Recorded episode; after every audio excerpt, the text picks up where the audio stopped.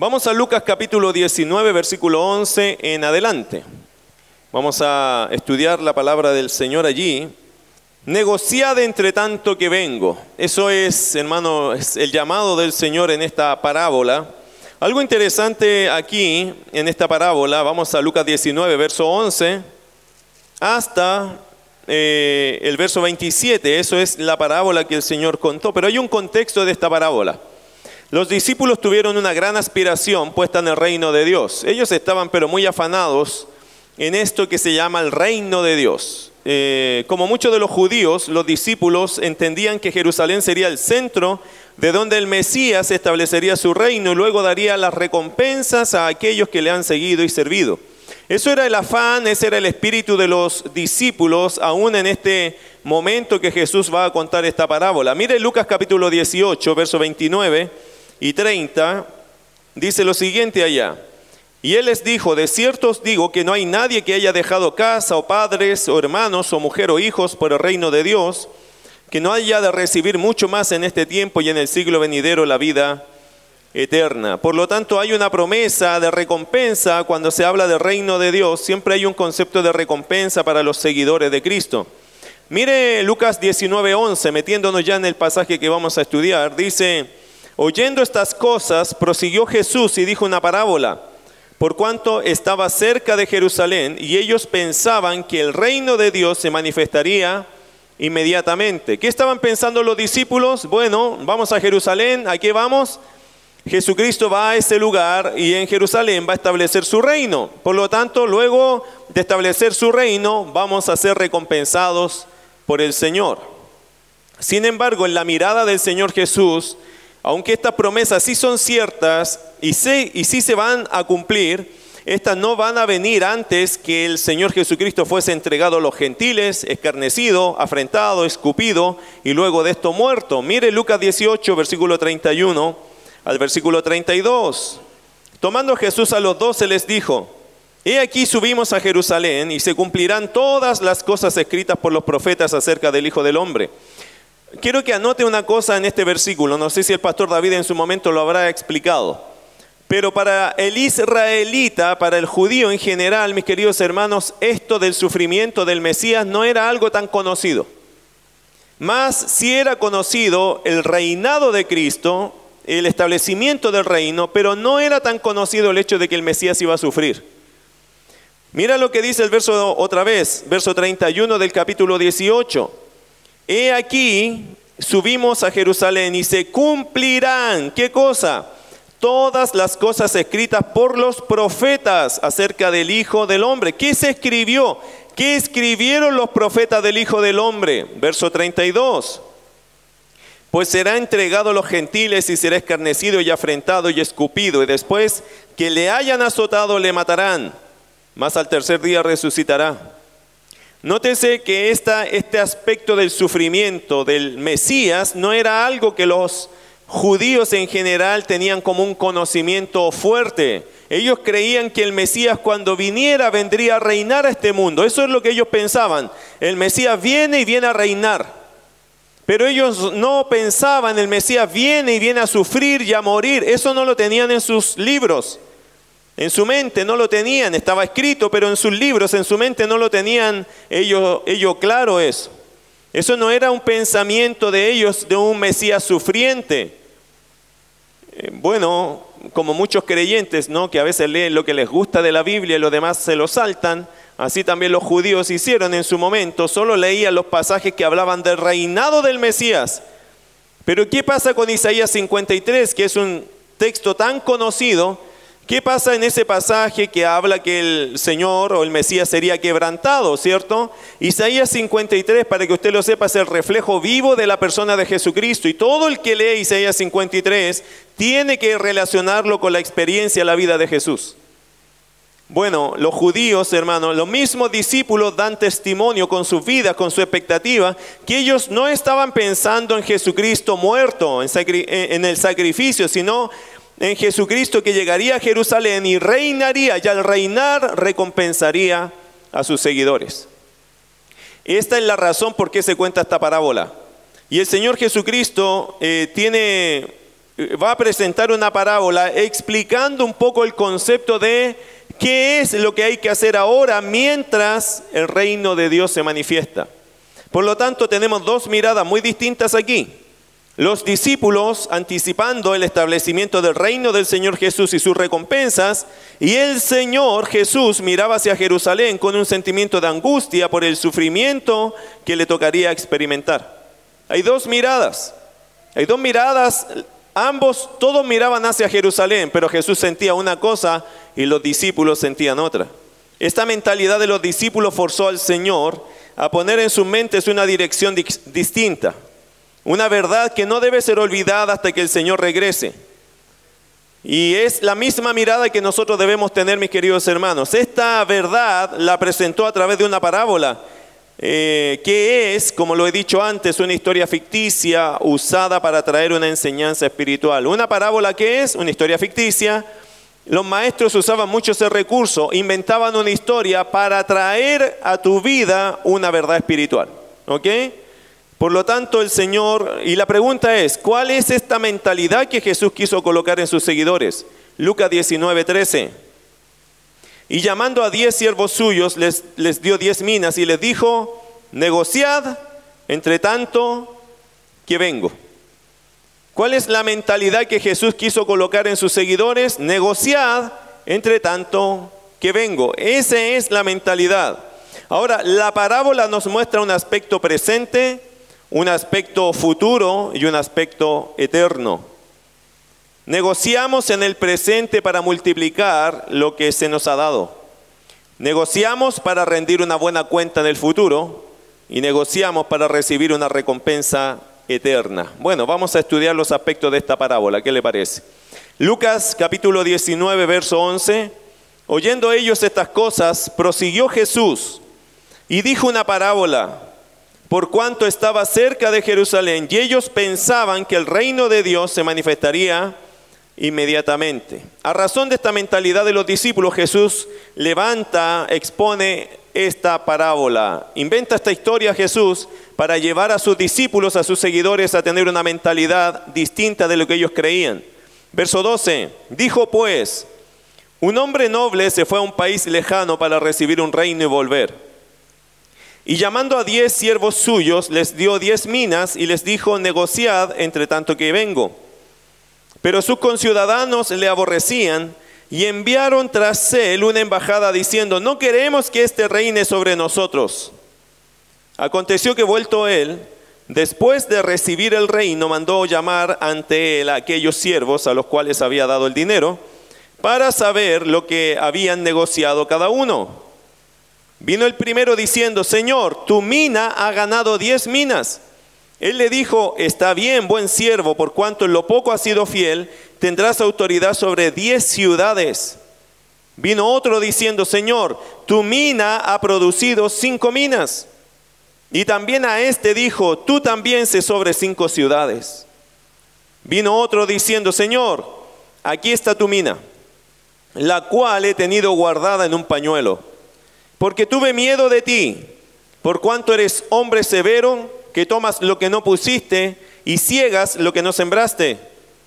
Entonces él le dijo, mal siervo, por tu propia boca te juzgo. Sabías que yo era hombre severo, que tomo lo que no puse y que ciego lo que no sembré. ¿Por qué pues no pusiste, no pusiste mi dinero en el banco para que al volver yo lo hubiera recibido con los intereses? Y dijo a los que estaban presentes, quitadle la mina y dadla al que tiene las diez minas. Ellos le dijeron, Señor, tiene diez minas. Pues yo os digo que a todo el que tiene se le dará, mas al que no tiene, aún lo que tiene, se le quitará. Y también a aquellos mis enemigos que no querían que yo reinase sobre ellos, traedlos acá y decapitadlos delante de mí. Primero, negociamos en el presente para multiplicar lo que se nos ha dado. Versículo 12 al 14. Vamos a estudiar esta parábola. El Señor obviamente tenía un mensaje para sus discípulos. ¿Cuál era? No se apuren en que van a recibir recompensas ahora. Al contrario, negociad entre tanto que yo vengo. Recuerden que Jesucristo no iba inmediatamente a establecer su reino. Cuando llegara a Jerusalén, que iba a ser el Señor, ya lo había dicho. Ser sacrificado, ¿cierto? Ser eh, eh, muerto allá en, en Jerusalén, ¿cierto? Luego de eso resucitaría y luego el Señor se iría. No estaban los planes de Jesús establecer su reino en ese minuto. En ese minuto el plan del Señor cuál era? Sacrificarse y nacería la iglesia. Hay un gran paréntesis entre la primera venida de Cristo y la segunda venida. Para el judío no existe este paréntesis. En su mente él pensaba Jesucristo venía y reino inmediatamente. Pero se, se formó un paréntesis que estaba escrito que nosotros lo hemos entendido los años, este paréntesis se llama la iglesia, el periodo de gracia, donde el Señor levantaría su iglesia. Y los discípulos eso lo ignoraban, ellos veían un solo punto, un solo plano, y Jesús veía el panorama completo. Por lo tanto les dice en la parábola, les empieza a decir algo, mientras yo vengo otra vez, porque me tengo que ir a buscar mi reino, y luego de eso yo voy a volver, mientras pasa eso, negociad entre tanto que vengo. Ese es el mensaje que quiere dejar el Señor acá, pero nos muestra algunas cosas interesantes acerca de negociar. ¿Cuántos de ustedes hacen negocios? Levanten la mano los que hacen negocios. Aquí nadie hace negocios. Hay algunos que hacen negocios. Ok. Hermano, negociar es una cosa importante para aquel que quiere multiplicar, ¿cierto? Negociar para qué? ¿Para qué negociamos? Bueno, negociamos para ganar. Invertimos. Nos sacrificamos, trabajamos, invertimos, buscamos opciones, buscamos proveedores. La idea cuál es? Generar recursos o multiplicar lo que tenemos, ¿cierto? Eso es un negocio. Hay algunos que hacen muy mal negocio porque invierten y nunca ganan nada. Bueno, está puro perdiendo, hermano, no es un buen negociante, ¿qué quiere que le diga? Pero cuando uno negocia, se supone que es para ganar. Eso es un, eso es un negociar. Y la persona que negocia entiende que la idea es invertir, ganar, producir, guardar, invertir, volver a ganar, volver a guardar y juntar, ¿cierto? Eso es la idea de un negocio. El Señor animó a través de la parábola a sus discípulos a negociar. ¿Negociar qué? Bueno, vamos a ir viendo esto de, negociar. ¿Qué vamos a negociar? ¿Qué podemos negociar? Esto no habla de plata, hermano, para nosotros, habla de una aplicación espiritual. El Señor lo contó con un factor de dinero, pero para llevar a los creyentes a un aspecto espiritual. Nosotros debemos ser negociadores. ¿Qué significa? Ganar almas. Producir en otros la preciosa salvación que el Señor nos dio a nosotros. Pero es interesante cómo lo presenta en esta parábola. Mire versículo 12. Un hombre noble se fue a un país lejano para recibir un reino y volver, y llamando a diez siervos suyos, les dio diez minas y les dijo, negociad entre tanto que vengo.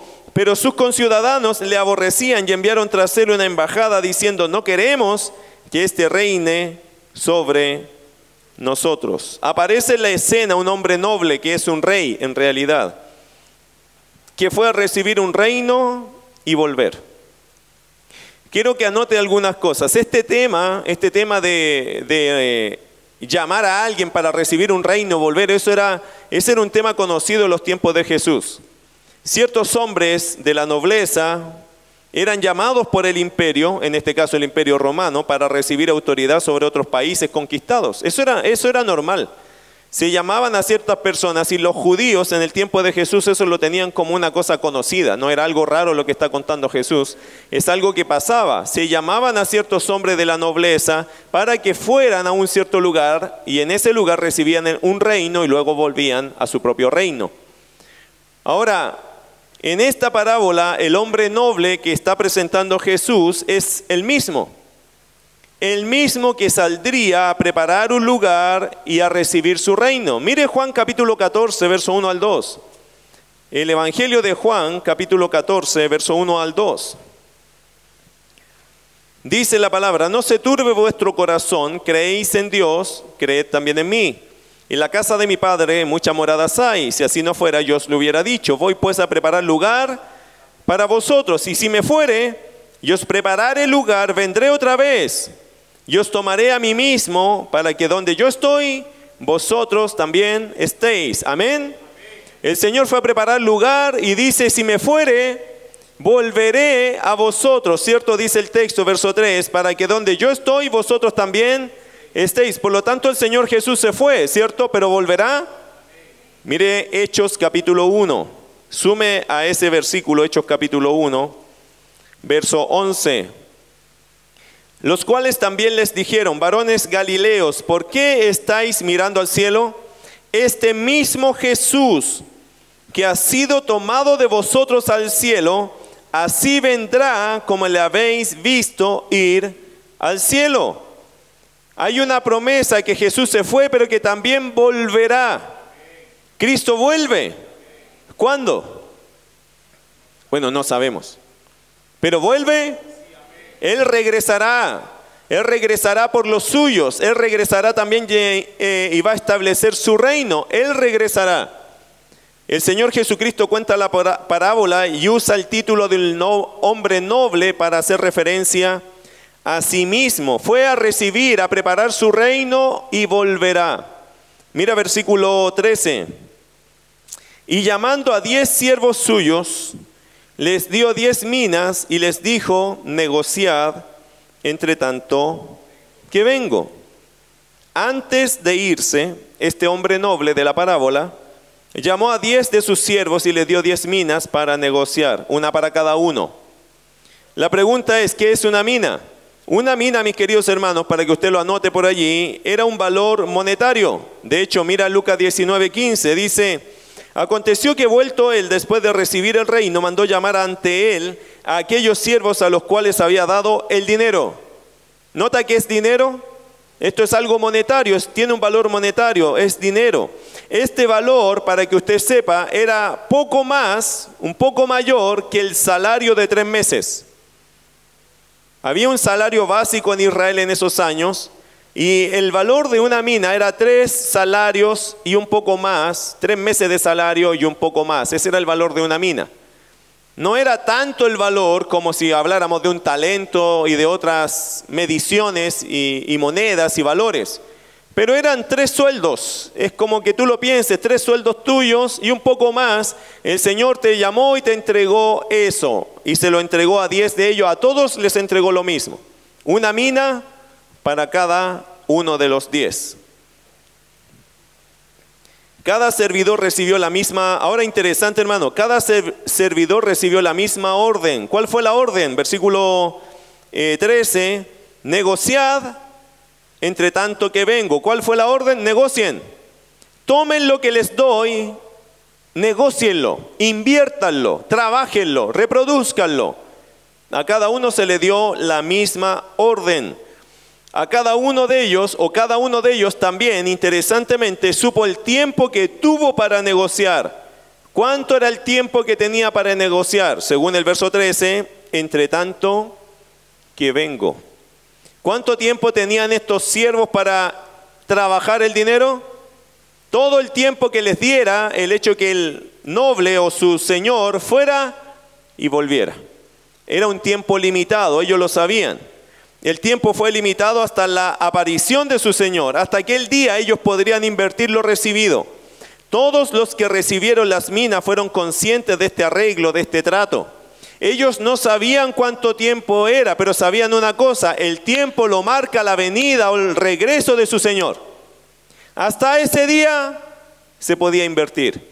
Luego de eso les pedirían cuentas de sus inversiones. Ese fue el trato con su Señor. Ahora, mira verso 14. Apenas se fue este Señor, Salió atrás de él una delegación enviada por conciudadanos que aborrecían a este hombre. Interesante, aparece en esta parábola un grupo de personas que odiaban a este rey, que odiaban a este señor. Y era la costumbre, queridos hermanos, que cuando había una persona, un gobernante muy odiado, se levantaba un grupo representante de los ciudadanos y podían apelar para que este rey aborrecido no viniera más, no volviera más a su reino. Y fue justamente lo que pasó aquí. Verso 14, pero sus conciudadanos le aborrecían. No sus siervos, no lo sabemos todavía, al final de la historia lo veremos, pero los conciudadanos, personas que vivían en esa ciudad junto a él, le aborrecían. Y enviaron tras él una embajada diciendo, no queremos que éste reine sobre nosotros. ¿Quiénes son estos? ¿Quiénes son estos? Ya sabemos que el noble era Jesús. ¿Quiénes son sus siervos? Bueno, sus siervos son los que dicen seguirle, servirle, ¿cierto? Ahora, todos esos siervos serán salvos, lo vamos a descubrir al final de la parábola. Pero ¿quiénes son estos? Que mandan una comitiva, que mandan un, un grupo de representantes para decir, no queremos que este reine. ¿Quiénes son? Bueno, hermano, ¿quiénes son las personas que están en contra de Jesús hasta el día de hoy? Los incrédulos. Recuerde que estamos en un mundo, querido hermano, de personas Estamos en un ambiente raro, ¿cierto? Tenemos que reconocer que hoy día más que nunca se nota un ambiente raro. Hay personas en este mundo que saben, han escuchado de Jesús, pero tienen una misión, borrar el nombre del Señor. En este mundo estamos en un ambiente muy hostil cuando hablamos de verdad del Evangelio. Mire, Seamos muy honestos, cuando somos simpatizantes con el mundo, es decir, no los confrontamos como la palabra dice, podemos llevarnos más o menos bien. Pero cuando empezamos a hablar del Evangelio, lo que de verdad es el Evangelio, se empieza a levantar la oposición inmediatamente. En este país son amables con uno hasta que uno empieza a hablar de Jesús seriamente. Cuando te empiezan a decir, oye, si no crees en Cristo estás condenado, ah, ya te pusiste grave.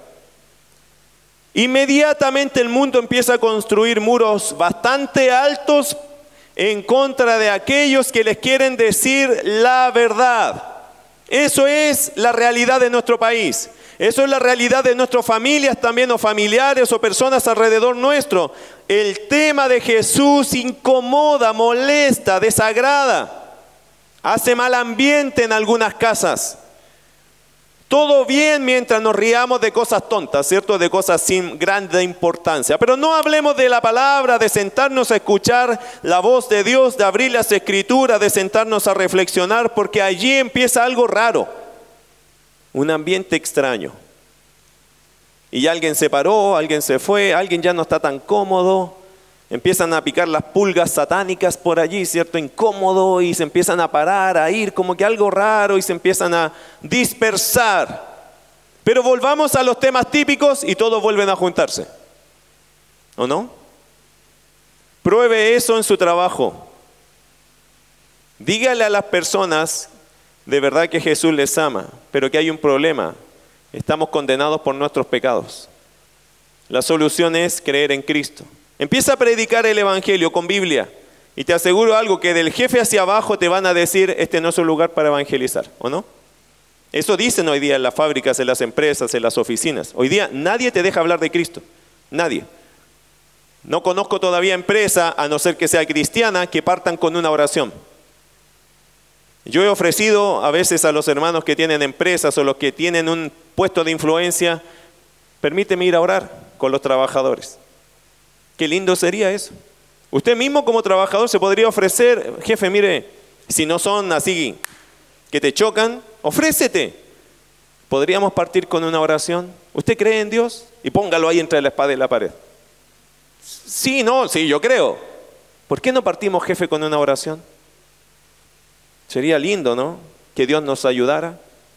Ponlo ahí, confróntalo allí y vas a tener problemas. Más de algunos se te va a molestar. Mi querido hermano, cuando se empieza a hablar de Jesús de verdad, se levanta y se puede reconocer ese mundo hostil que dice el verso 14. Hay gente en este mundo que no quiere que Cristo reine sobre ellos. No quieren. ¿Qué dice el texto? No queremos que éste reine entre nosotros o sobre nosotros. No queremos. Por lo tanto, hay un ambiente de conciudadanos que dicen, no queremos que este reine sobre nosotros. Y están haciendo, escúchalo bien, están haciendo lo posible porque el nombre del Señor solo sea parte de la historia, de la mitología, pero nada, nada que debe ser considerado real o parte esencial de la vida de los hombres. Y Jesucristo, hermano, es parte esencial, vital de los hombres. Sin Jesús no somos nada. Pero hoy día la gente habla de Jesús, te aceptan que hable de Jesús, pero no que te pongas serio con Jesús. Puedes hablar de Jesús, pero no lo lleves al punto de que sea algo tan real, algo tan vivido, algo tan esencial. No lo lleves ahí porque eso es fanatismo, según las personas. Interesante, hermano, escucha esto. La persona de Jesús para ellos es parte de una larga lista de buenas personas. Eso es Jesús hoy día para ellos. Para la gente incrédula, Jesús es parte de una larga lista de buenas personas.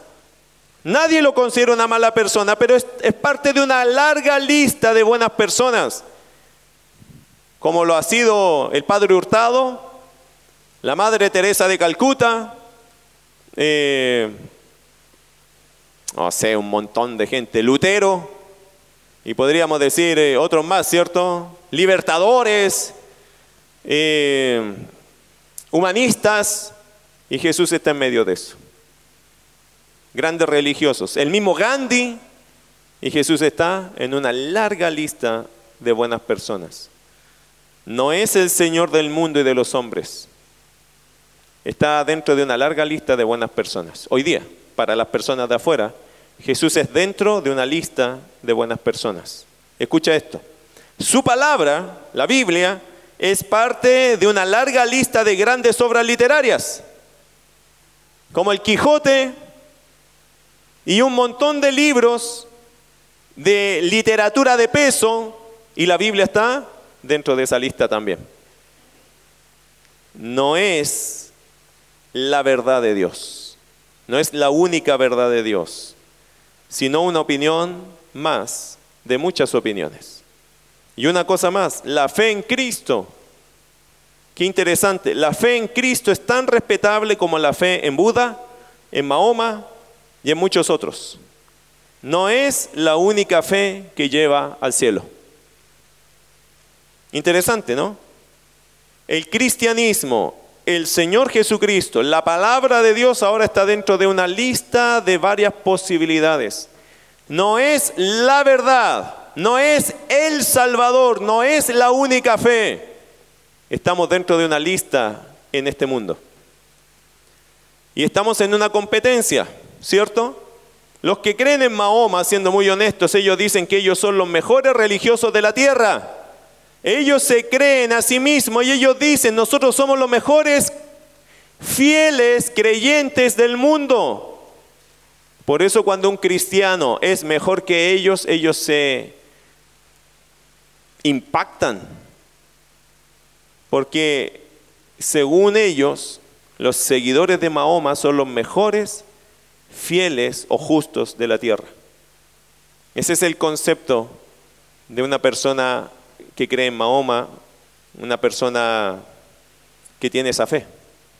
Interesante, ¿no? Nosotros, mis queridos hermanos, según el concepto del mundo, estamos dentro de la lista, pero no somos, y Jesucristo no lo es, ni la palabra de Dios lo es, ni la fe en Cristo es lo más importante. ¿No es eso lo que algunos también a veces en las iglesias creen? Que somos parte de una lista, pero no somos, y Jesucristo no es el único camino sino que hay otros caminos también. Incluso yendo a la iglesia, personas entienden que Jesucristo sí fue una buena persona. No fue una buena persona Jesucristo. Jesucristo es el Señor y Salvador. Y sin Cristo, todo ser humano está perdido absolutamente. No tiene esperanza ni Dios en este mundo que lo salve.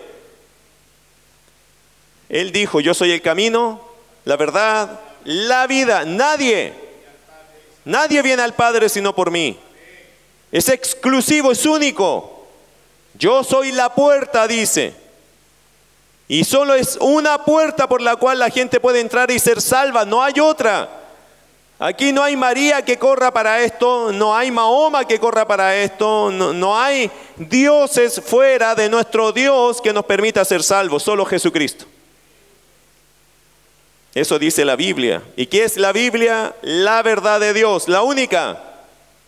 Aquí ni el Corán corre, discúlpenme, pero el Corán no sirve para esto. Hagan evidencia literaria, estudien esto y se van a dar cuenta que esta es la única palabra de Dios. Dios es Dios de verdad. Y el Dios de la Biblia no miente. Y esta es la única verdad que cuenta.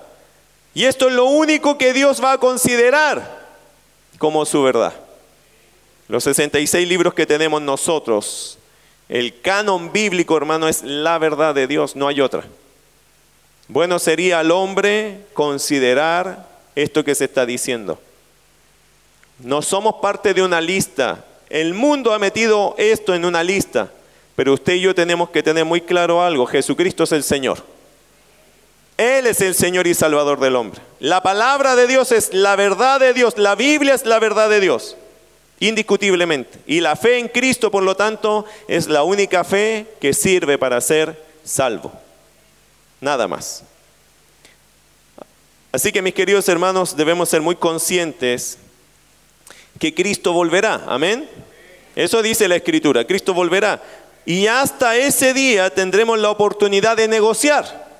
Tenemos que negociar lo que se nos ha dado. ¿Qué significa? Multiplicar su preciosa salvación en otras personas que oyendo la verdad del Evangelio se rindan a sus pies y alcancen salvación eterna. Pero no olvides que estamos en un mundo que es muy apático a Dios. No se olvide nunca de eso. Pero el Señor dice, aún en este mundo, negocia, negocia alcanza a otros, gana a otros. Negociamos en el presente para multiplicar lo que se nos ha dado. Número dos, negociamos para rendir una buena cuenta en el futuro.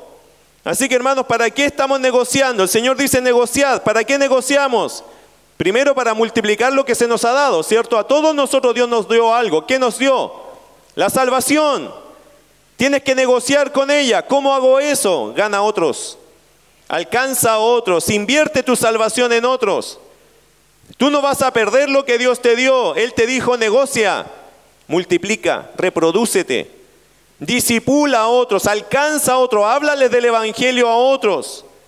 Gana a otras personas para Cristo, ora por otros, invierte.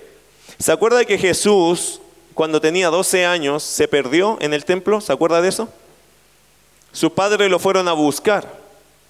¿Cuál fue la respuesta de Jesús? ¿No sabéis que en los negocios de mi Padre me es necesario estar? ¿Sabe que Jesús sabía desde pequeño lo que tenía que hacer? Negociar. ¿Dónde está su negocio? Alcanzando a otros, hablando de Cristo a otros, enseñando la verdad de Dios a otros. Si tú eres creyente, ¿qué tienes que hacer? Hablar de Cristo con otros. Ese es tu negocio. Alcanzar a otros para que ese otro se entregue a Jesús. Ese es tu negocio. Ese es el negocio del Padre. Eso es lo que el Señor le gustaría que nosotros estuviésemos invirtiendo nuestro tiempo, nuestra vida, nuestros talentos, capacidades y todo esto. Querido hermano, negocia entre tanto que el Señor viene. Número dos, negociamos para rendir una buena cuenta en el futuro. Mire versículo 15. Aconteció que vuelto él, y me encanta esa expresión, porque el hombre noble, a pesar de la oposición, regresó. Te voy a decir algo, a pesar de la oposición de este mundo, aunque todos quieran ignorar a Cristo, Cristo volverá. Él va a regresar. Y no importa lo que el mundo diga, Cristo va a volver igual. Aunque usted no lo crea, Cristo volverá igual. Porque es su promesa, no la tuya. Es su interés, no el tuyo. Es su problema, no el tuyo. Y no importa si el creyente de hoy cree o no, y si el mundo entero no cree nada, Cristo volverá igual. Él regresará. Este noble, verso 15, llegó el momento que regresó. Aconteció que vuelto él, después de recibir el reino, mandó llamar ante él a aquellos siervos a los cuales había dado el dinero para saber lo que había negociado cada uno. El hombre noble regresa, así como Cristo regresará. Al regresar hizo llamar a quienes les hubo dado el dinero para saber cómo lo habían invertido. El primero que llegó, ¿qué consiguió? Ahora, yo creo, hermanos, que dentro de la parábola, es una parábola, ¿cierto? Pero me imagino que el Señor mandó, ese Señor mandó a alguien a decirle a estos diez que vivían en diferentes partes, oye, volvió el Señor. Ahora vayan a rendir cuenta de lo que Él les dio. Y les dejaron el mensaje y ellos empezaron a ir uno por uno, me imagino yo. Bueno, aquí se van a citar tres por lo menos de los diez, no se van a citar todos. Seguramente se va a citar el mejor ejemplo, el ejemplo estándar y el que es un mal ejemplo. El Señor escogió tres de ellos para, para citar esta situación. Hermanos, ¿para qué negociamos? Negociamos para multiplicar lo que se nos ha dado, número uno. Dos, negociamos para rendir una buena cuenta en el futuro. ¿Usted tiene salvación? Tiene que dar cuenta por ella. Mire que el Señor, hermano, es un excelente administrador. Él no te va a dar nada que no te lo va después a pedir cuenta. Todo lo que Él te dio y todo lo que Él te da va a pedir cuenta de eso. Todo. ¿Usted tiene talentos? ¿Quién se los dio? ¿Usted tiene dones espirituales? ¿Quién se los dio? ¿Usted tiene familia? ¿Quién se la dio? Y así, hermano, todo lo que tenemos viene de quién? Definitivamente, si la vida viene de Dios, todo lo que tenemos es de Dios. Él va a pedir cuenta de todo lo que te dé. Algunos, una vez un hermano dijo, pastor, ore por mí, no en esta iglesia, en otra iglesia por si acaso. Pastor, ore por mí porque quiero tener un vehículo para traer a la gente a la iglesia. Amén, hermano, voy a orar por usted. ¿Y no le llega el vehículo al hermano? Nunca más fue a la iglesia. Se iba a la playa los fines de semana con el vehículo. De repente chocó el vehículo y llegó de nuevo a la iglesia a pie. Y le dice, pastor, choqué el vehículo. Y pérdida total el vehículo. Y el pastor le dice, qué bueno, hermano. Una para que vuelva a la iglesia y otra para que no se ande autoengañando. Usted dijo que ese vehículo lo iba a usar para la obra y lo único que hizo fue usarlo para usted mismo. Qué bueno que el Señor se lo quitó. ¿O no? Interesante historia. Esa me la contaron en Centroamérica y fue real. Hay muchas personas, hermano, que dicen, no, pastor, ore por mí por esto, porque yo esto lo quiero usar de verdad para la gloria de Dios. Mentira. No sea mentiroso, no sea hipócrita. No, no encubre un anhelo personal, no lo pinte de espiritualidad, porque no es verdad. ¿Cuántas veces le pediste, Señor, yo quiero tener un buen trabajo para no estar preocupado y darte tiempo y, el Señor te dio un buen trabajo y nunca más viniste? Bueno, seguramente esto no lo está escuchando esa persona porque no vino más, ¿cierto? Se lo digo a usted como exhortación. Entonces, ¿cuántos de ustedes le dijeron, Señor, yo quiero, mire, yo fui de esos, Señor, yo quiero aprender a tocar la guitarra y a cantar para adorarte? Porque yo ni cantaba ni tocaba. Bueno, ni canto mucho, ni toco tanto, pero ambas cosas el Señor me las regaló y las he usado con fidelidad solo para el Señor muchos años. Porque yo sé una cosa, le tengo que dar cuenta de ese talento que Dios me regaló a Él. Porque yo, hermano, antes del Evangelio, ni debajo de la ducha cantaba y tocar un instrumento por ninguna parte. Pero yo le pedía, Señor, mira, si yo lo único que quiero aprender a hacer esto para dirigir, para servirte, para... Y hermano, hemos trabajado con niños por años. Hemos ido a evangelizar con la música por años. He sido usado en esas cosas por años. Y hasta el día de hoy Dios sigue usando eso para su gloria. Y qué bueno, ¿o no? Si Dios te dio algo, se lo pediste y Él te lo dio, úsalo para su gloria, porque le tienes que dar cuenta a Él. De todo lo que te da, úsalo para Él, negocia. Porque un día el Señor va a decir, ven a darme tu cuenta. Qué terrible debe ser ese día, ¿o no? ¿Sabe que ese día usted no va a poder mandar a la señora? Oye, anda tú mejor. No, contéstale tú. Ese día usted no va a poder mandar a su hermano, su hermana, su papá, su mamá. Ese día usted no va a poder mandar a nadie. Hay algunos que mandan hasta a los niños, dicen, dile que no estoy, dile que no estoy. Bueno, ese día usted no va a poder estar atrás de nadie. Ese día con nombre y apellido lo van a mandar a llamar a usted. Y ese día usted se tiene que presentar delante del Señor Todopoderoso. Y te va a decir, hijo, ¿qué hizo con lo que yo le di? Deme cuenta. Y te va a empezar a preguntar. De todo lo que te dio. Interesante escena que el Señor nos plantea acá. Mira versículo 16. Vino el primero, y obvio que iba a llegar de los primeros, seguramente le estaba feliz de que llegara su Señor. Y seguro que era el primero, porque dijo, no, apenas, yo creo que este estaba esperando que el Señor llegara. ¿Por qué? Tenía buena cuenta, le pasaron una mina, mira verso 16. Vino el primero diciendo, Señor, tu mina ha ganado. Ese estaba esperando al Señor, ¿o no? Y fue de los primeros diciendo, Señor, mira, yo no sé, pero yo creo que tu mina dio 10 minas, ahí está liberado de un compromiso, pero feliz porque su cuenta era una cuenta alegre. ¿Qué hace el Señor con él? Ahora, me encanta la humildad de este servidor. Es una parábola, yo entiendo. No podemos ponerla tan literal, pero me encanta la humildad que muestran las palabras aquí. Porque dice, tú mina, no es lo que yo hice, sino tú mina ha dado diez minas. ¿Nota lo que está haciendo este hombre? Lo tuyo se multiplicó. Pero hermano, no ignores algo, que mientras este hombre presenta, sus manos deben haber estado llenas de trabajo. Cuando tú te presentes al Señor, Señor, lo tuyo dio esto, pero ahí van a estar tus manos, que el Señor las va a mirar y decir, a ver si tienen marcas de trabajo. No se olvide nunca, por eso me encanta esto, porque este hombre se fue a presentar, no para decir, mira lo que yo hice, él dijo, Señor, no, tu mina dio 10. Porque en realidad, hermano, de todo lo que hacemos, ¿qué es nuestro? Todo es del Señor, ¿o no?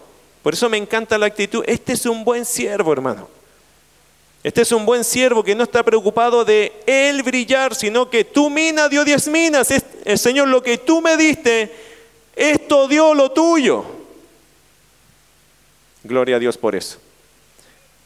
Mira versículo 17. Él le dijo, está bien, buen siervo, por cuanto en lo poco has sido fiel, tendrás autoridad sobre diez ciudades.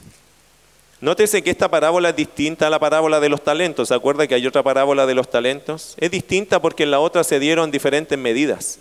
Acá a todos se les dio la misma medida. La misma medida. Sin embargo, aunque a todos se les dio la misma medida, no todos produjeron lo mismo. Porque hermano, y le voy a enseñar algo, pero aguánteme un minuto para decírselo, pero hay algo allí importante. Mire verso 18. Vino un segundo y este segundo vino diciendo, y seguro que también venía contento, ¿cierto? Venía feliz a encontrarse con su Señor, a dar la cuenta. ¿Qué dice él? Señor, tu mina ha producido cinco minas. Otra vez, la misma actitud, una medida diferente, pero la misma actitud. ¿Nota eso? Tu mina ha dado cinco minas. Lo tuyo dio esto. Pero ahí están las manos también de uno que trabajó se esforzó, invirtió, se arriesgó, quizás hasta se desveló para producir lo que él traía. ¿Y qué dice el Señor? Verso 19. Y también a este dijo, tú también sé sobre cinco ciudades. Ahora, querido hermano, hasta aquí todo era bueno. Los siervos entendieron su tarea, cumplieron con su misión y nota algo, fueron recompensados con mucho más de lo que ellos ganaron o consiguieron. ¿Qué consiguió el primero? 10 minas, que en traducción monetaria serían 30 sueldos. Quizás 35 sueldos. Eso fue lo que él ganó con su esfuerzo, pero ¿qué fue lo que él recibió por su esfuerzo? 10 ciudades. Nota que la recompensa es mucho más que lo que uno podría darle al Señor. Hermano, todo lo que tú le puedas dar al Señor no se va a comparar con lo que Él te va a dar a ti. Al que tenía cinco eh, eh, minas o reprodujo cinco minas, lo puso sobre cinco ciudades. Este es el asunto, hermanos. No sé si usted está notando lo que hizo este Señor acá y lo que Jesús quiere transmitir. Pero no sé si notas lo que está haciendo este Señor. Este Señor está haciendo algo. Nótalo bien. Anótalo, los recursos dados no eran el fin en sí mismo. Ese no era el fin. Para el Señor, los recursos dados fueron la herramienta usada para ver lo que había en el corazón de sus servidores. El fin no era pasarles dinero. No, el fin era ver quién de estos tenía el corazón correcto. Hay una historia de una reina, se, cuenta esta fábula, ¿no? Una reina que andaba buscando esposa para su hijo. El reino era un reino espectacular, precioso, pero su hijo no tenía esposa y ella quería una buena mujer para su hijo. Hizo un concurso dentro de las doncellas del, del pueblo, de la ciudad, de su reino, y les dijo a las doncellas que ella iba a poner ahí maceteros, ¿ok? Le pasó maceteros a todas las doncellas. Y les dijo en un tiempo determinado, quiero que traigan el fruto del macetero. Y la que traiga el fruto del macetero acá, será la esposa de mi hijo. Pasaron un par de meses y llegó el día que tenían que presentarse. Todas llevaban unas flores gigantes, unas plantas preciosas. Y la reina miraba las plantas, así, pasa, pasa, pasa, pasa, pasa. Y había una que no traía nada. Que dijo, reina, yo hice todo lo posible, yo regué, yo la puse al sol, yo cuidé. Pero ¿sabe qué? No salió nada aquí. Discúlpeme, pero yo no, no pude traer nada porque este macetero a mí no me dio nada. Y la reina dijo, esta es la esposa para mi hijo, porque ningún macetero tenía semilla. Esa historia, hermano, es interesante, porque muchas personas pretenden impresionar, aún mintiendo. Todas las otras doncellas trajeron tremenda flor. ¿Y de dónde si no habían semilla en esos maceteros? Todas mintiendo para conseguir el recurso. Solo una no le interesó tanto el recurso como su integridad. Y esa era la mujer que ese hijo de la reina necesitaba. Interesante. ¿Qué está haciendo el Señor aquí en Lucas 19? Está probando los corazones de sus servidores. Los que dicen ser sus servidores. ¿A dónde pones tus ojos? ¿En el recurso del Señor que volverá? ¿A dónde pones tus ojos? ¿En que ese Señor se merece todo de mí o en este recurso que tengo acá? Que lo quiero cuidar, guardar o no, sé qué quiero hacer con él, pero ¿a dónde tienes tus ojos? Y el Señor le pasó a estos diez siervos para no necesariamente por dinero, sino para saber qué había en los corazones de estas personas. Le digo esto por lo que viene. Mire versículo 20. Vino otro diciendo, Señor, aquí está tu mina la cual he tenido guardada. ¿Dónde? Un pañuelo no reproduce nada, hermano. ¿Cierto? En un pañuelo las cosas no cunden, no juntan nada. Allí no, no es el lugar donde debería estar esta inversión. Pero él dijo, yo pesqué el dinero y lo guardé. Y aquí está lo tuyo, tómalo. Mira versículo 21. ¿Cuáles fueron las razones de por qué él hizo esto? Interesante, verso 21, hermano, léalo. Dice, porque tuve miedo de ti, por cuanto eres hombre severo. Y mira lo que dice después. Que tomas lo que no pusiste y ciegas lo que no sembraste. Sus excusas, queridos hermanos, podríamos entenderlas de esta forma. Escúchalo bien. El Señor me dio algo, pero yo en realidad no lo quería recibir. Lo recibí por miedo a él, porque es un hombre severo, duro, y siempre espera que le den más de lo que le corresponde. No voy a trabajar para llenarle los bolsillos a este que tiene más que suficiente. Esa sería otra forma de entender este pasaje. Este fue el corazón, querido hermano, de este siervo, evidenciado por el beneficio, evidenciado por ese beneficio que le fue dado. ¿Qué dijo este hombre? Bueno, yo recibí el beneficio, tú me lo diste, pero yo lo recibí por miedo porque tú eres un hombre severo. Pero yo no quería eso porque yo te conozco, tú siempre quieres más de lo que tú das. ¿Cómo responde el Señor? Ahora, antes de eso, ¿qué tipo de persona es esta? ¿Es un creyente o no es un creyente? Mucha gente dice, no, si es un creyente, pero ¿cómo va a ser un creyente, hermano? Si es entero mal agradecido, si es un criticón del Señor, ¿cómo va a ser un creyente alguien así?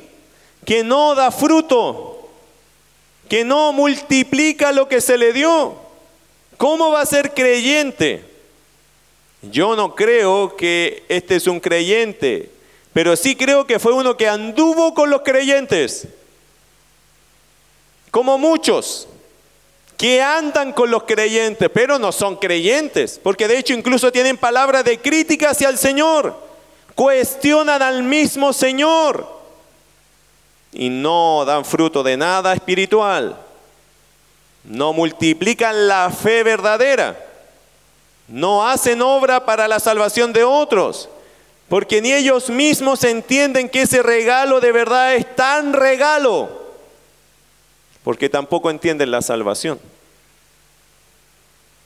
Y el resultado en el futuro para ellos, ¿cuál es? Una tremenda desventura. Ellos no querían en realidad tener una relación con el Señor, pero lo hicieron por miedo como muchas personas alguna vez en su vida tomaron una decisión por Jesús, pero por miedo, porque le estaban pasando problemas, situaciones, pero no, no de la forma sincera o genuina que la escritura lo muestra, sino por un miedo a algo que después cuando ya pasó ese miedo, siguieron sus vidas como siempre. Interesante. ¿Cómo responde el Señor a este hombre? Mira verso 22. Entonces él le dijo, ¿qué le dijo? Mal siervo, malas tus respuestas, mala tu corazón, malo todo. Este no es un buen siervo, es un mal siervo. Por tu propia boca te juzgo. Sabías que yo era hombre severo. El Señor tuvo que aceptar toda la crítica, ¿cierto? Porque así son algunos que no conociendo al Señor le critican al Señor. Sabías que era hombre severo, que tomo lo que no puse y que ciego lo que no sembré. ¿Por qué pues no pusiste mi dinero en el banco para que al volver yo lo hubiera recibido con los intereses? La respuesta del Señor fue severa contra él. Mira, escucha esto hermano, si de verdad me considerabas como tú dices, ¿por qué no pusiste mi dinero al banco para recibir intereses? Le hago una pregunta, ¿por qué este hombre no hizo nada con ese dinero, siquiera que los intereses, ni siquiera su trabajo, pero por qué ni siquiera los intereses del banco? ¿Acaso ese hombre no sabía? ¿Acaso ese hombre no tenía capacidades? Claro que sí, pero ¿por qué no fue y puso el dinero en el banco? Yo creo, mis queridos hermanos, que el Señor de esta historia le llama a este hombre a ser más honesto a reconocer que su razón principal de por qué no hizo nada con lo que se le dio fue porque en realidad él no estaba del lado de su Señor, sino en su contra. Yo no quiero que éste se llene más los bolsillos de plata, siempre quiere más de lo que da, no le doy nada. No invierto porque no me interesa que ni siquiera gane el interés del banco. Había uno allí. Y curiosamente en esta historia, había uno allí que no estaba a favor de su Señor, sino en contra, pero estaba en medio de los servidores. ¿Cómo habrá sentido esta historia Judas? no está hablando de mí, seguramente está hablando de otro. Y qué bueno, hermano, que Jesús deje relatos como este. ¿Sabe por qué? Porque tú tienes que estar asegurándote ¿De qué lado estás? Qué bueno que tú te tienes que estar haciendo la pregunta, ¿yo de qué lado estoy? ¿De aquellos que me gusta recibir todo pero yo no doy ni un fruto? ¿De aquellos que, como este hombre, le gusta recibir las bendiciones pero no están listos para trabajar ni reproducir lo que se supone está en tu corazón? ¿De qué lado estás? ¿Qué tipo de servidor somos nosotros? Qué bueno que el Señor deje este relato así como, ¿y qué pasó? ¿A dónde se va esta persona? Qué bueno que a veces queden pasajes así como en la nebulosa diciendo, ¿y este era salvo o no era salvo? Yo personalmente creo que este no era salvo por ninguna parte. Pero sí que convivió con los salvos, pero nunca estableció su relación con el Señor. No se olvide, mis queridos hermanos, eh, en el futuro todo creyente tendrá que dar cuentas de lo que hemos hecho con lo que el Señor nos ha entregado. Un pasaje, segunda los Corintios capítulo 5, verso 10. Segunda a los Corintios 5, 10. Todo creyente tendrá que dar cuenta. Mire, segunda a los Corintios 5, 10. Porque es necesario que todos nosotros comparezcamos ante el tribunal de Cristo, para que cada uno reciba según lo que haya hecho mientras estaba en el cuerpo, sea bueno o sea malo. Pero también todo incrédulo tendrá que dar cuenta de sus hechos, de lo que escuchó y no hizo caso, de lo que se le dio y nunca lo consideró. Mira Apocalipsis capítulo 20. Uno de los pasajes más tristes que hay es este pasaje. Apocalipsis 20, verso 11 al 15, se lo leo rápidamente. Y vi un gran trono blanco y al que estaba sentado en él, de delante del cual huyeron la tierra y el cielo, y ningún lugar se encontró para ellos. Y vi a los muertos, grandes y pequeños, eso significa importantes y no importantes, de pie ante Dios, y los libros fueron abiertos, y otro libro fue abierto, el cual es el libro de la vida. Y fueron juzgados los muertos por las cosas que estaban escritas en los libros según sus obras. Y el mar entregó los muertos que había en él, y la muerte y el Hades entregaron los muertos que había en ellos. Estos son los muertos durante toda la historia de la, de la humanidad. Todas estas personas muertas son las personas muertas desde el principio de la historia humana hasta el final. Y fueron juzgados cada uno según sus obras. Escucha bien eso. Y la muerte y el Hades fueron lanzados al lago de fuego. Esta es la muerte segunda. Y el que no se halló inscrito en el libro de la vida fue lanzado al lago de fuego. Usted sabe que los incrédulos van a estar reunidos aquí. Todos los que han muerto sin Jesús se reunirán en este juicio y serán juzgados, según lo que dice este pasaje, y serán juzgados cada uno según sus obras. Esos libros que se abren son los registros de las obras de las personas. Y seguramente en esos registros saldrá más de alguno que el Señor le dirá, oye, a ti se te presentó el Evangelio, ¿por qué no lo aceptaste?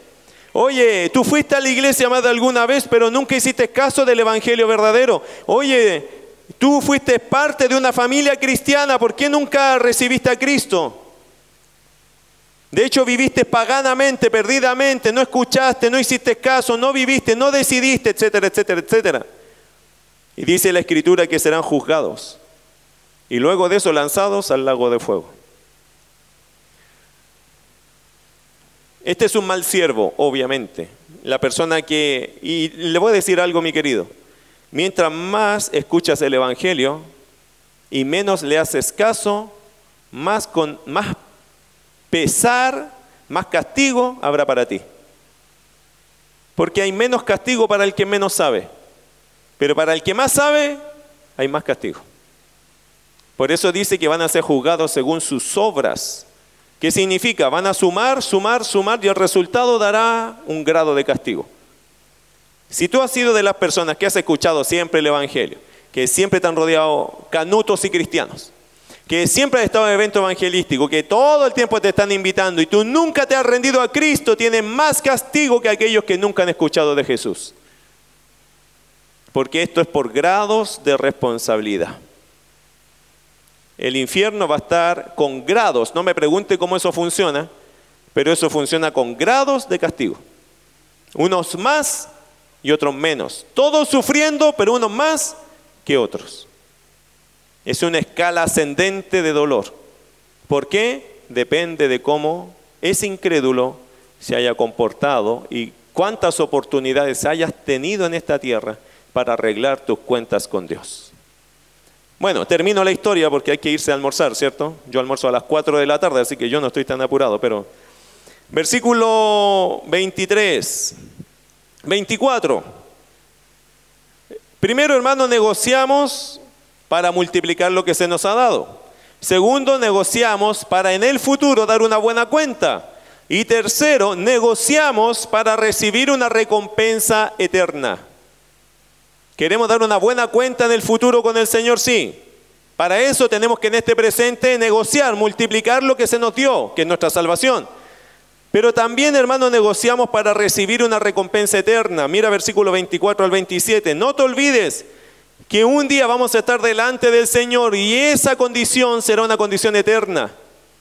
Ya no hay nadie que puede cambiar su condición eterna. Tú llegaste al infierno, al infierno, allí te quedarás. Llegaste al cielo por la gracia y la fe en Cristo, allí te quedarás para siempre, perpetuamente. Nadie más sale del lugar donde llega.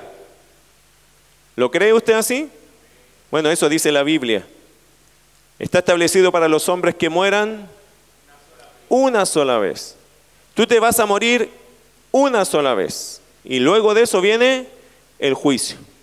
Cuando tú te mueres, hablando físicamente, tú te vas al lugar donde se ha determinado ya, digamos, el infierno o el cielo. ¿Quién se va al cielo? No son las personas buenas, son los que han entregado su vida y han creído en Cristo Jesús como Señor y Salvador. Esos van al cielo. Son los mejores del mundo, no, son los que han creído y han caminado en dependencia a Cristo y han vivido su fe en Cristo, esos van al cielo. Los que perseveran en el Señor, por la fe en Cristo, están fieles al Señor. No son los perfectos, pero ellos caminan con Cristo. ¿Quién va al infierno?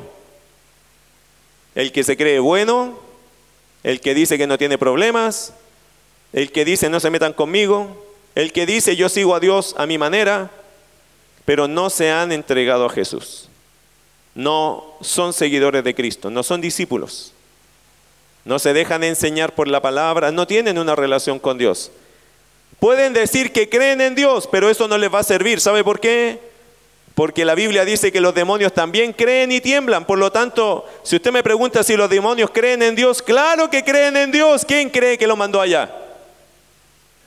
Claro que creen en Dios. Pero ni por creer en Dios ellos un día se arrepintieron de irse con Satanás. Los demonios también creen y tiemblan. No se trata de creer o no creer en el aspecto de reconocer una realidad, se trata de entregarse. Se trata de confiar. Se trata de vivir y tomar una decisión de vivir para. No se trata solo de decir, no, si yo creo en Dios. Bueno, así como tú crees en Dios, los demonios también, y, allí vas a estar en el infierno con todos esos que dicen creer, pero no cambian, no se convierten a Cristo, sino que solo creen. Hermano, mire, esto es tan simple quizás de entenderlo. Déjeme alargarme un minuto para contarle una historia. Había un equilibrista que dicen que cruzó las cataratas del Niágara. Tiraron un cable y este hombre era una sensación. Todos miraban a ese hombre y el hombre cruzó las cataratas del Niágara eh, con una vara. Y toda la gente aplaudía, decía, wow. Y él después con un megáfono, con una cosa, amplificación grande, dijo, ¿ustedes creen que lo puedo cruzar sin la vara? Sí, todo el mundo lo aplaudía. Y el hombre sin la vara cruzó el Niágara. La gente pero estaba fascinada y después el hombre dice, ¿ustedes creen que yo puedo cruzar esto con una silla en mis hombros? Sí, toda la gente ahí quería, yo no sé qué quería la gente, que se matara, o, pero estaban todos emocionados. Y el hombre pesca la silla y cruza, hermano. Toda la gente estaba, pero entregada a ese hombre en admiración. Cosa curiosa, él dijo, ¿ustedes creen que yo puedo cruzar con esta silla y con una persona arriba? Y todos dijeron, sí, tú puedes. ¿Quién se ofrece?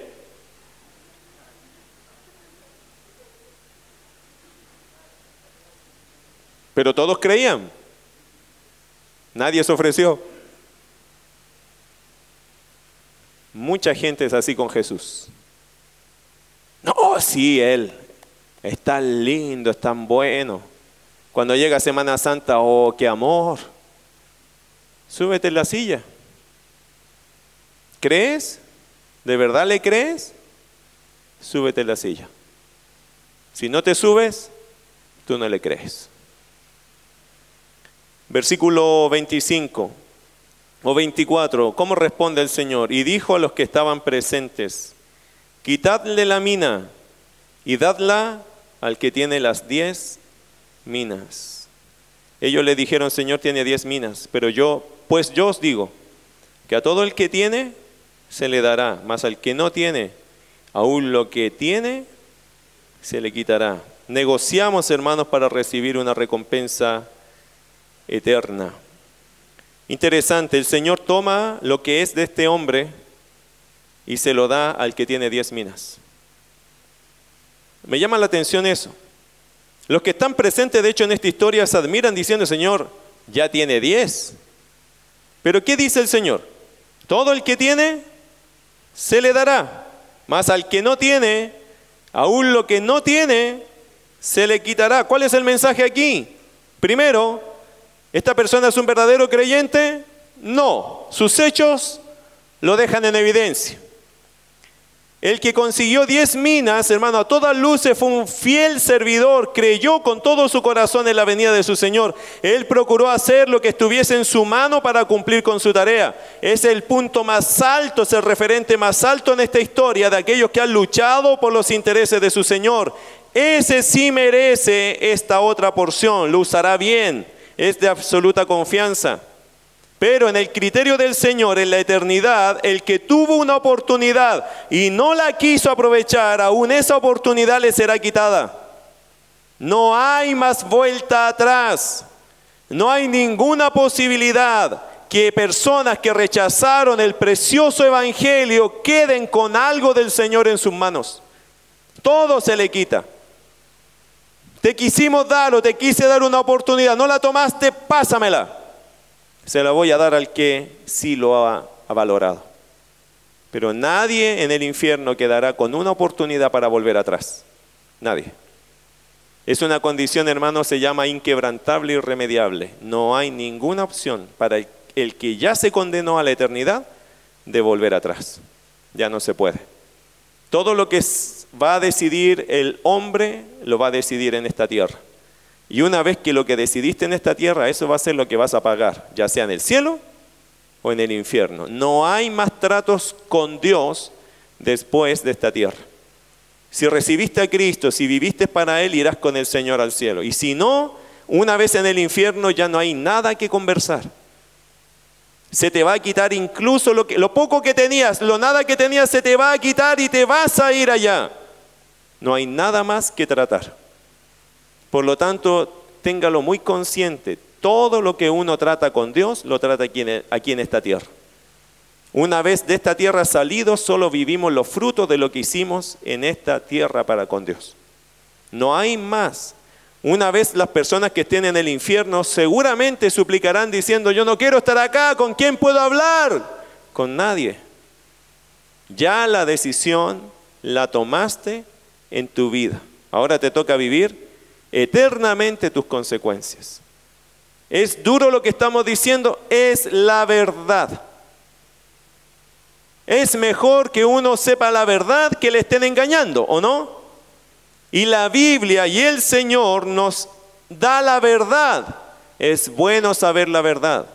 Con la verdad podemos trabajar, con las mentiras no. Hay muchas religiones que hoy día te están mintiendo diciendo, no, mira, si después de la muerte igual te puedes salvar. ¿Quién te dijo eso?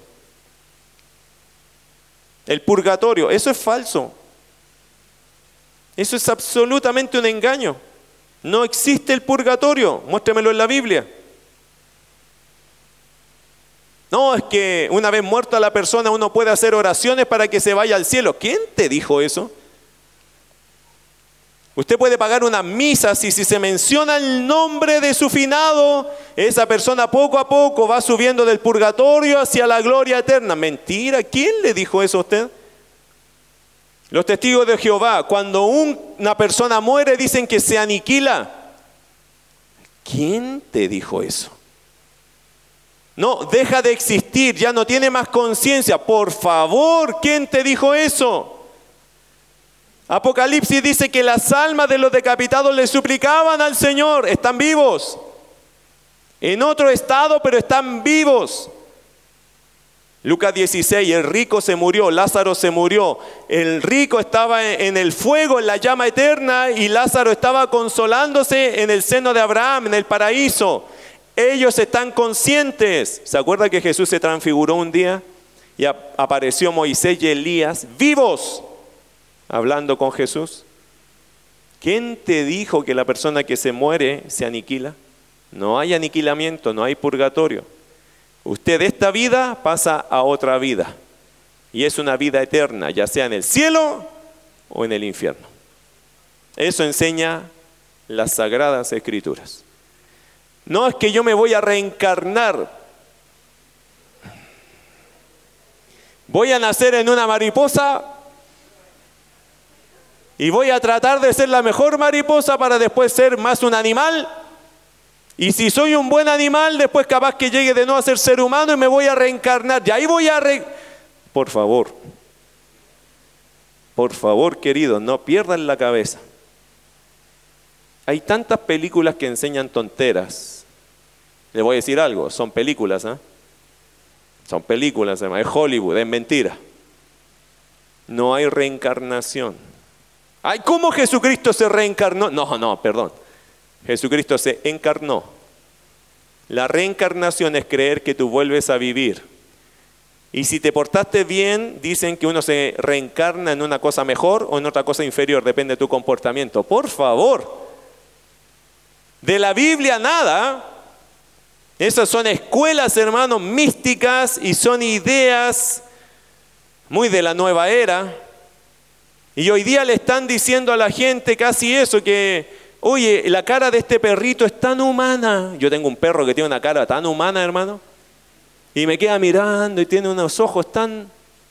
Es un perro, hermano. No hay un alma humana allá adentro. Algunos piensan, ¿y si es mi tío el que está allí? hermano, usted se ríe, pero hay gente que lo piensa, ¿en serio? Por eso muchos dicen, no maltrate a los animales. Porque piensan que hay almas allí más valiosas en una reencarnación. ¿Cómo sabe que su tío es un ratón y usted lo va a matar? Y de ahí derivan un montón de tonteras, hermano, que este mundo se ha llenado de tonteras. Y perdón que use el púlpito para decir esa palabra, pero hermano, de verdad, se viven tantas tonteras y se han aceptado tantas cosas absurdas hoy día por no mirar lo que la palabra de Dios te enseña. La Biblia nunca enseña nada de eso. ¿Ya? Así que si alguien me quiere preguntar, nada de eso está en las escrituras. No hay aniquilación, no hay purgatorio, no hay reencarnación, no existe ese concepto. Esos conceptos son humanos. Alguien te los enseñó, alguien los creyó, alguien se los enseñó a otros y ahora han quedado como parte de una sociedad confusa porque no leen ni creen la palabra de Dios. Usted tiene esta vida. Luego de esta, solo viene la eternidad. ¿Con Dios o sin Dios? Mira versículo 27. Cuando el Señor venga, establecerá un juicio severo, muy severo y también aquellos, mis enemigos, ¿se acuerda que había unos delegados que se fueron contra Dios o contra el Señor? ¿Qué hizo con ellos? Y también aquellos, mis enemigos, que no querían que yo reinase sobre ellos, traedlos acá y decapitadlos delante de mí. Otra cosa que la gente cree, que el Señor es tan bueno que nunca va a castigar a nadie. Que Él siempre nos va a dar una oportunidad. Está equivocado. El Señor da oportunidades, pero también cierra puertas. Y cuando llegamos a la eternidad sin Dios, tú no vas a tener a un abogado, vas a tener a un juez. Jesús puede ser tu abogado o tu juez. Si tú le crees, Él es tu abogado, te defiende. Pero si tú no le crees, Él es tu juez y te va a condenar. ¿Qué dice el texto? Decapitadlos delante de mí. ¿Qué está diciendo? Castigo severo. Pero ¿cómo el Señor va a hacer eso? Porque es el Señor. Él es máxima autoridad. A Él lo hemos ofendido. Él ha dado mil oportunidades. Él vino a dar su vida. Ya es tiempo en este minuto de castigar al adversario. Vamos a orar.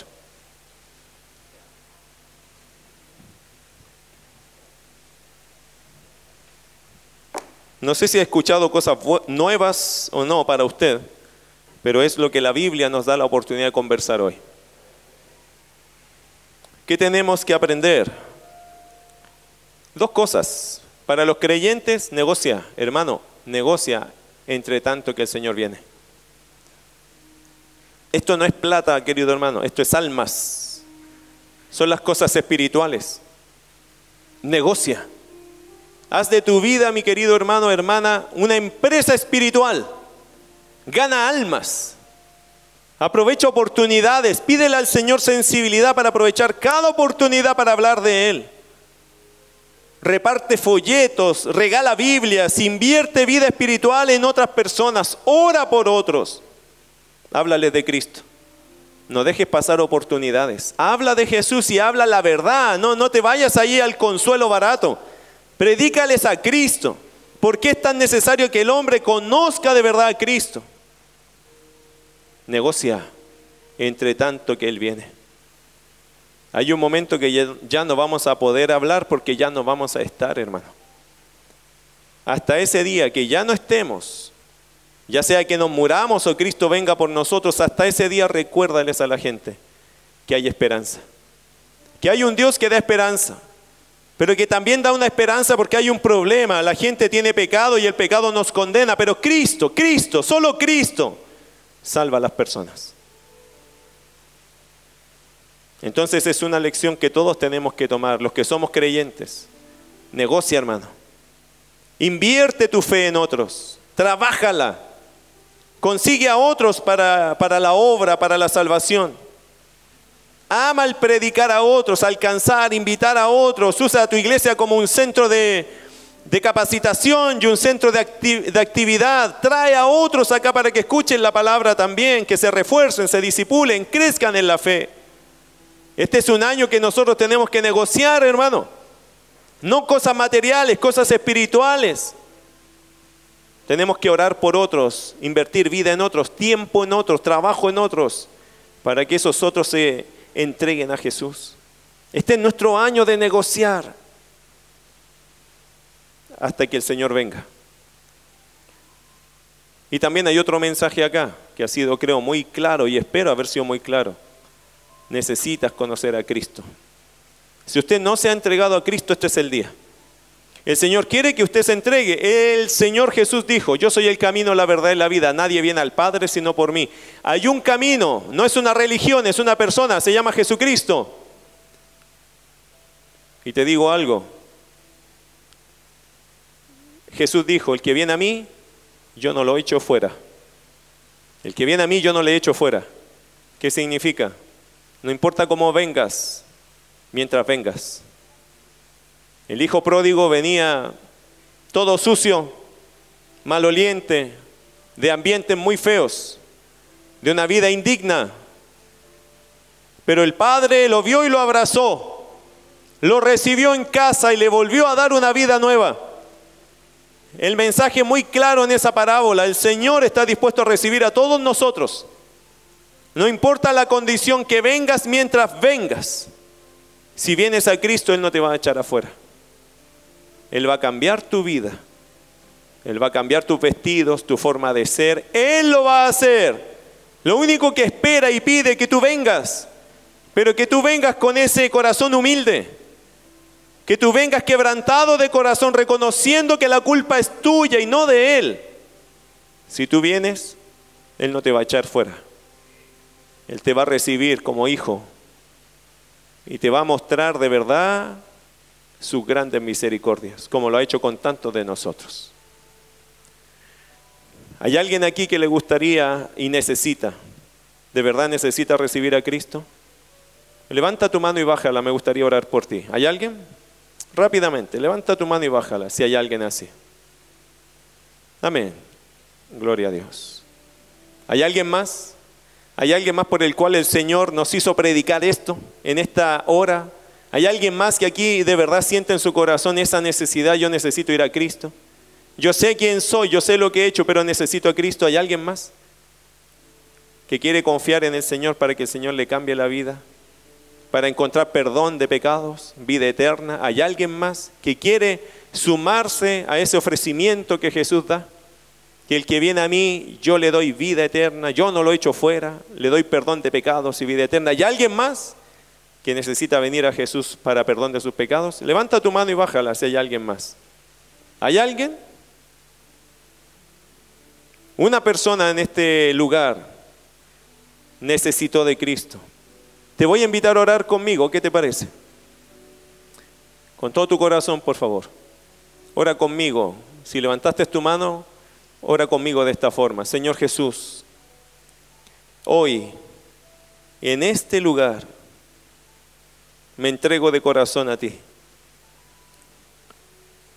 Pido perdón por todos mis pecados. Quiero creer, Señor, con todo mi corazón. Y creo con todo mi corazón que Jesús, tú eres mi Señor y Salvador. Gracias. Yo pido perdón por todos mis pecados. Pido que tú, Señor, entres a mi vida, transformes mi realidad, me ayudes a ser hijo, hija de Dios. Sé que tú eres el camino, sé que tú eres la verdad y sé que tú eres la vida. Confío en ti y hoy me entrego de corazón. Quiero ser seguidora seguidor de este Jesús que vino a este mundo a morir por mí. Gracias Dios por esta bendición, por esta oportunidad tan única. Que mi vida sea un reflejo de tu gracia. Vivo agradecido por lo que tú has hecho en este día. Si oraste de esta forma, te felicito. Dios escucha corazones, ¿sabe? Y si hoy día recibiste a Cristo de esa forma, gloria a Dios. Las oraciones, ¿qué son? Nuestras palabras, nuestros corazones allí fluyendo en una necesidad. Ahora, querida iglesia, negocia. Si tú eres creyente y estás acá y has escuchado este sermón, negocia. Pídele al Señor invertir. ¿Pero en qué? en tu vida espiritual y en la vida espiritual de otros. ¿Tienes amigos que no conocen a Cristo? Gánalos. ¿Tienes vecinos? ¿Tienes gente conocida que no conocen a Cristo? Ora por ellos, gánalos, invítalos. Trae a ellos o lleva a ellos folletos. Háblales de Jesús, cuéntales tu testimonio. Querido hermano, negocia entre tanto que el Señor viene. Querido Dios, gracias por darnos esta oportunidad. Bendecimos tu nombre. Hay tanto que pensar de este pasaje. Te ruego que no nos sueltes en el pensamiento. Que podamos pensar y aplicar esto y hacerlo práctico en nuestras vidas cuando lleguemos a casa también. Te bendecimos, Señor, en el nombre de Jesús. Amén.